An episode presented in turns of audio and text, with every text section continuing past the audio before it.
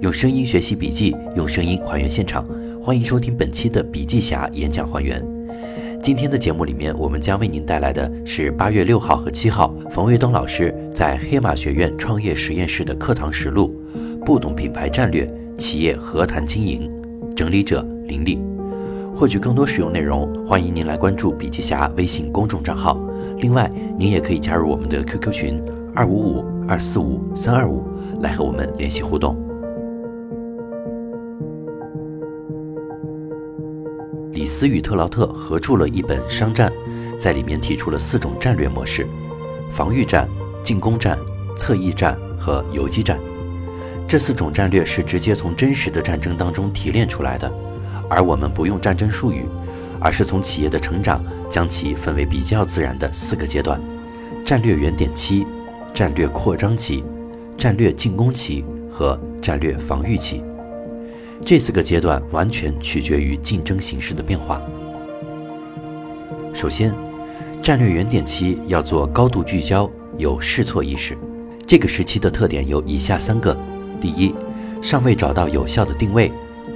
正确的定位当然不容易一下就找到，这个时候我们要看竞争格局，让我们可以做些什么，我们的资源实力能够让我们做什么，而作为企业家的你，内心渴望做什么。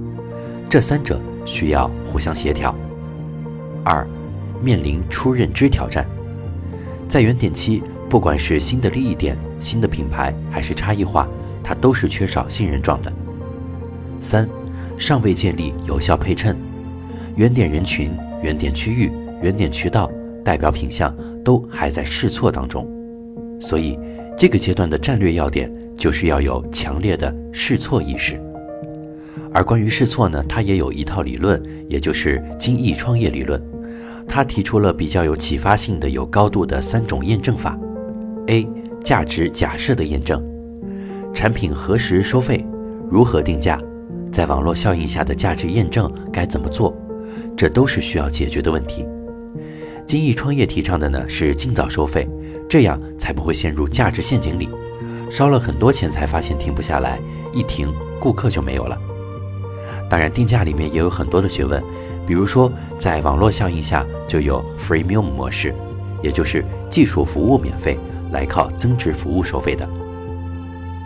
B 增长假设的验证，新客怎么获取，投入产出比是多少等，都需要企业来做假设。这个理论呢，提出了三种增长引擎：粘着式增长，看顾客能不能消费越来越多，呈现粘性增长的趋势；付费式增长。顾客对于高额低频的品类，经常采用这种模式。顾客增长依赖企业支付给渠道或者导购很高的费用。病毒式增长，社交型产品以及高频低额的产品最容易制造病毒式的增长。C，MVP 验证法，就是来验证最小化的可行产品。现在讲究的是迅速推出一个原型产品来进行价值测试。战略原点期的战略要点：一、高度聚焦，这也是商战里的宾利法则。原点人群就是我们最初的核心顾客群，解决他们的痛点，效力当然是最明显的，因为他们最容易来接受你的产品。这类人群的购买行为也能够影响和带动其他人群，能够作为信任状来使用。战略原点期的渠道也要保持定位的一致性。比如贝蒂斯橄榄油成为西班牙皇室用油，那么高端的东西摆在超市就不容易让人信服，而是需要寻找高端渠道才行。当然，代表品相也要逐步打造出来。视觉锤理论就是考虑到产品放在货架上能不能被顾客很容易识别。比如白酒洋河蓝色经典，中国的所有白酒都是暖色调的，而它用了蓝色，摆在渠道里。就会显得鹤立鸡群。二，要有试错意识，随时准备转型，避免孤注一掷和浅尝辄止。另外呢，还要低固定成本，原点期还没有确定要不要干下去，一旦固定成本投下去，就很难再进行调整了。其次，需要精简团队。豪华创业团队的问题呢是急，急于做出成绩，压力就会大。也很难静下心来低成本试错。在战略试错期，做错事的概率会比较高，错是非常正常的，而对就是意外成功。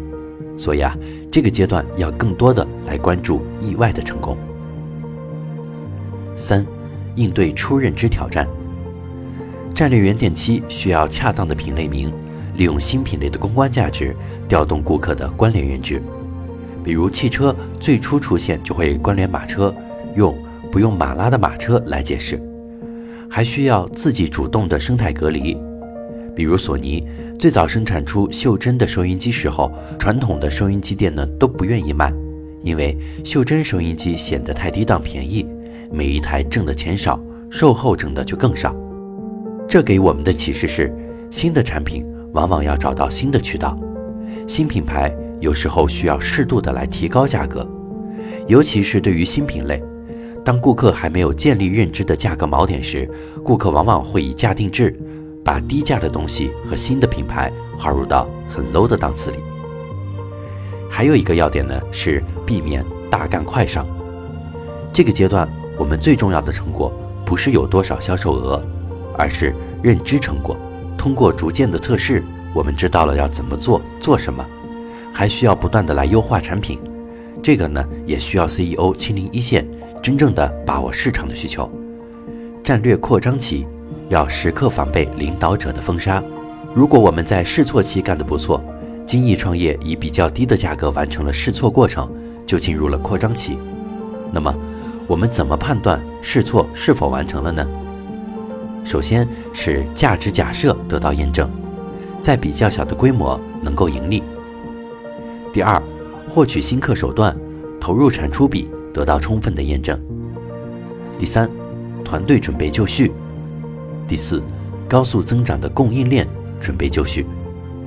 以上四点做好以后呢，就可以准备开始扩张了。这一时期的战略要点有：第一，在无争地带扩张，这点呢带有侧翼战的思维，要迅速收购原点市场，进入新兴渠道，比如本田摩托就是进入了体育品牌商场来销售。第二，保持高速增长。一旦进入战略扩张期，就不能够减速，因为会有很多人等着看你失败的信号露出来。三，要时刻防备领导者的封杀。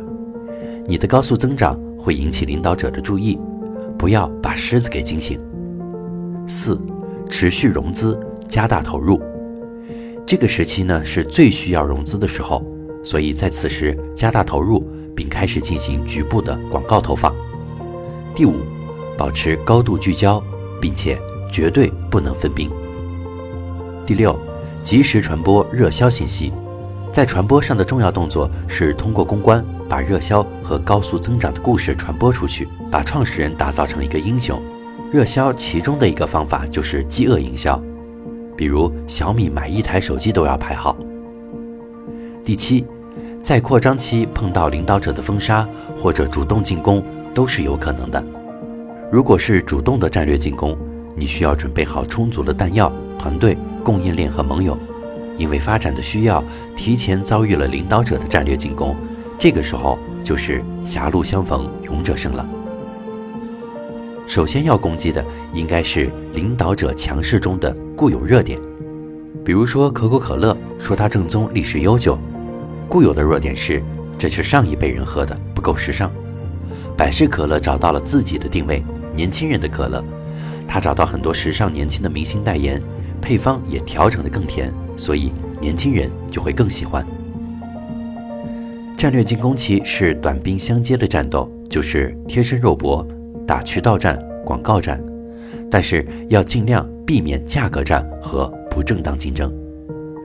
在战略进攻期，要广泛的来争取盟友，完善整体产品。整体产品呢，是要看你是补充需求的，还是关联需求的。比如充电器，它就不是一个独立的产品，而是附属于手机阵营。手机需要充电器做盟友，操作系统的话，盟友就多了。各种应用软件开发商都是操作系统庞大的盟友群，这是基于一种标准的网络效应。强者恒强，在战略进攻期也要保持聚焦，避免分兵，因为是狭路相逢。这个时候分兵，很容易被领导者消灭，被逐个击破。这一阶段传播的要点是及时传播胜利的消息，比如阿夫精油，最早从双十一销量第一变成淘宝销量第一，每销售三瓶精油，两瓶都是阿夫。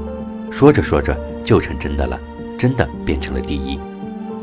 在战略进攻阶段，领导者着急后会强迫渠道站队。本杰瑞冰激凌和哈根达斯就有过这样的案例。本杰瑞扩张时，哈根达斯发现了它的威胁，让零售终端选边站。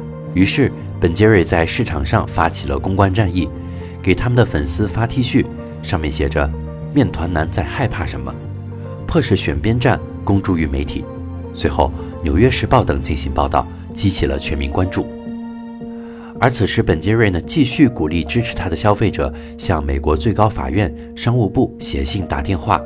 最后，媒体报道愈演愈烈，哈根达斯不得不妥协，结束了二选一的禁令。而通过这次战役，本杰瑞品牌知名度大大提高，当年收入就增长了二点五倍，第二年继续翻倍。所以，我们要善于使用柔道战术，借力打力，利用对方的不正当竞争和自己相对弱势的地位，更容易博取同情。战略防御期。要不断自攻。如果我们比较顺利的在进攻期拿下了领导者的地位，我们自己就变成了领导者。这个时候就进入了战略防御期。战略防御期的特点是领导地位已经确定。怎么样判断是否确立呢？可以用两个份额：第一，来自权威数据的统计市场份额；第二，心智份额。它呢可以用无暗示的第一提及率来看，比如让你来说出你知道的手机品牌，脱口而出的就是苹果。从不同消费者里统计，无暗示提及率最高的，基本上就是心智份额最高的。战略防御期的要点是维护领导地位，这就是核心。第一，要维护根基，推动品类进化，比如。周黑鸭从推动它的厂标变成湖北省省标，到进一步形成鲜乳食品的国标，它是第一家采用气条包装的，全程没有二次污染，把产品实现了标准化，优化了以前的散卖问题。第二，领导者要不断找到自身弱点，通过自我攻击来完善自身，要带领一个品类进攻另外一个，比如云南白药。推出云南白药创可贴，就是非常好的品类进化。第三，包容有序的竞争，不要把竞争对手全杀死。品类没有竞争就没有热度，品类关注度也会下降，很难做大。但同时也不能成为好好先生，而要及时的封杀危险的竞争对手，通过产品的完善、广告封杀、渠道跟进。领导者在适当情况下，也还可以通过价格战来扼杀对手。多品牌战略的领导者才是真正有资格做多品牌的。这时候，领导者应该在地位稳固后，适时开辟第二战场，要注意新品类，用新品牌，避免品牌延伸。同时，我们要避免自定义市场和过早分兵，一定要坚持全球市场观，比如。春兰曾经一度成为中国空调老大，但是因为品类在高速发展，它却聒噪地进行了多样化分兵。春兰空调领先了，却推出了春兰摩托、春兰汽车等等，最后把自己搞没了。